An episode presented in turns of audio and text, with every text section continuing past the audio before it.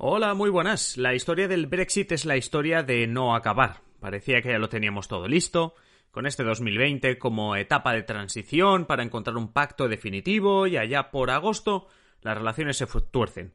Para acabarlo de rematar, en septiembre Boris Johnson y su gobierno anuncian que se deben saltar el pacto firmado con la Unión Europea y la Unión Europea reacciona, enviando al Reino Unido a los tribunales. Hoy en Simple Política, el Brexit a juicio. Comenzamos.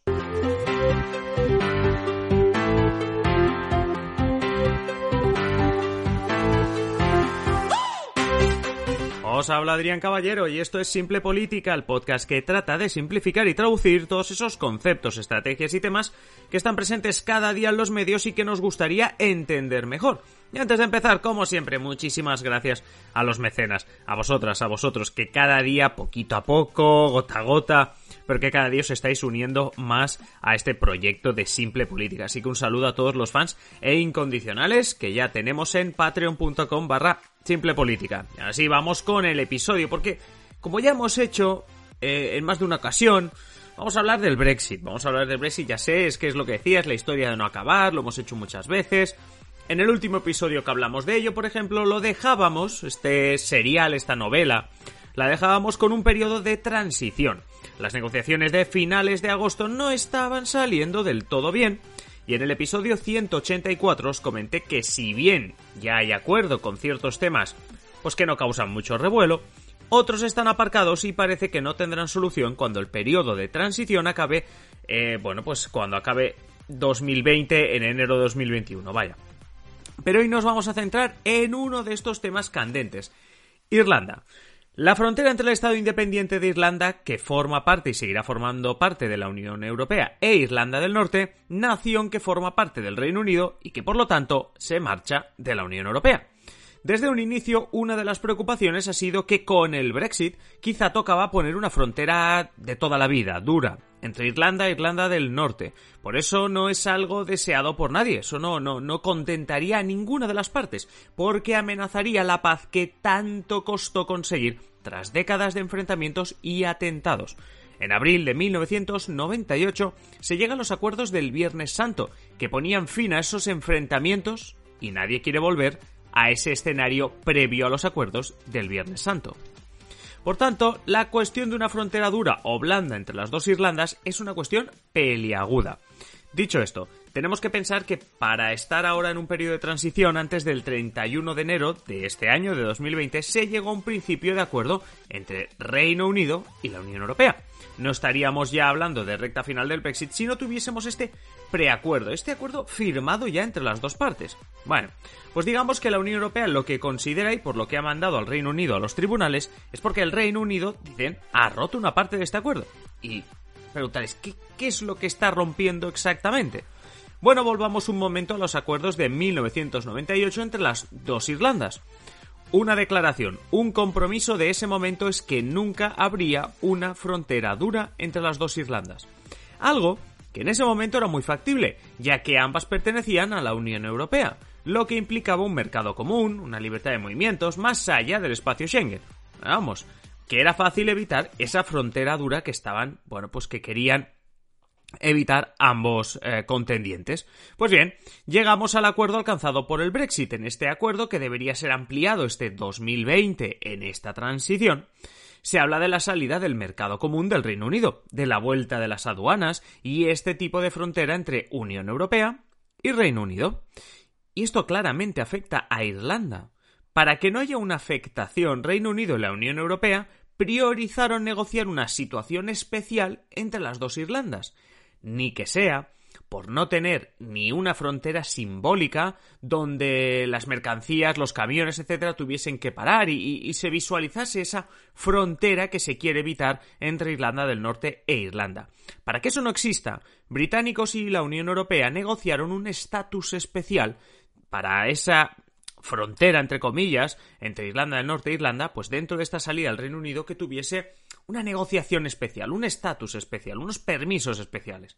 La cuestión, apuntaban varios periodistas, es que el gobierno británico de Boris Johnson analizó esa situación y consideró que podría ser peligroso el hecho de tener la isla de Irlanda, donde están las dos Irlandas, pues con un estatus diferente, como si, como si fuese un menor Brexit, para entendernos. De las dos islas me refiero a la, a la, a la pequeña, la de la izquierda, las dos islas británicas me refiero. Pues es que esa isla estaría como independizada de la otra, donde está Inglaterra, Escocia, etc. Digamos que Johnson y el gobierno británico no quieren tener una isla con un full Brexit, con un corte total de relaciones, mientras que en la otra la situación sería, pues digamos, indeterminada como si ahora Inglaterra, Escocia y etcétera se estuviesen separando también de Irlanda del Norte, cuando obviamente no es así. Con esta realidad delante, el ministro de Exteriores de Boris Johnson reconoció en sede parlamentaria hace ya unas semanas que van a tener que saltarse los acuerdos internacionales en este caso, el firmado con la Unión Europea y un poco el del Viernes Santo de 1998, para marcar una frontera. No una hard border, no una frontera clásica dura de toda la vida, pero sí marcar territorio en Irlanda del Norte, para que de facto no se le escape la situación y, como decimos, no quede casi una isla con Brexit total y la otra no. Es eso lo que quieren evitar. Pero claro, tras estas declaraciones y esta intención de saltarte un pacto firmado, aquí es donde entra la Unión Europea que ya apuntó que el Reino Unido, pues eso, se está saltando un acuerdo firmado.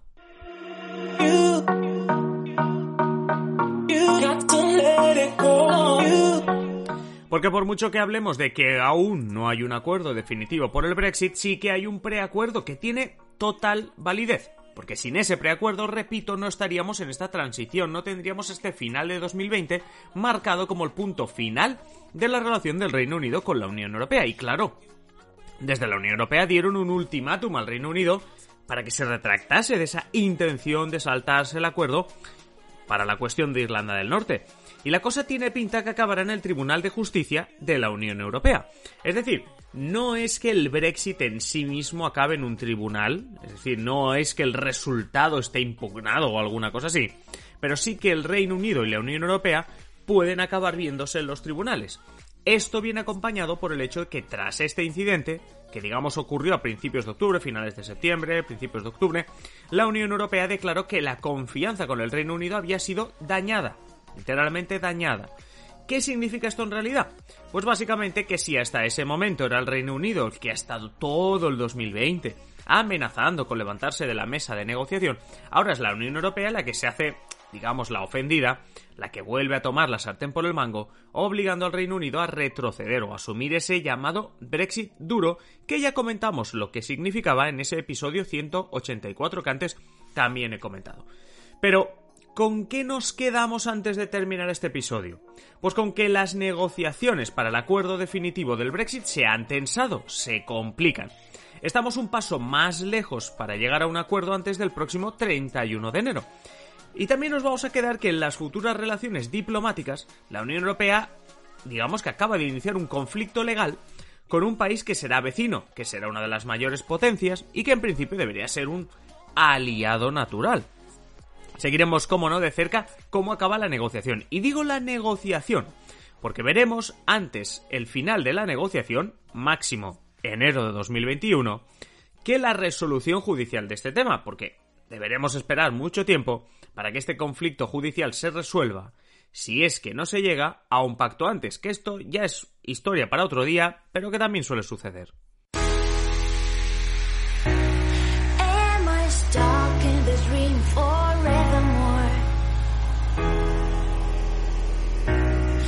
Y hasta aquí el episodio de hoy. No olvides suscribirte al podcast si aún no lo has hecho y compartir los episodios, cualquier tema, lo que quieras.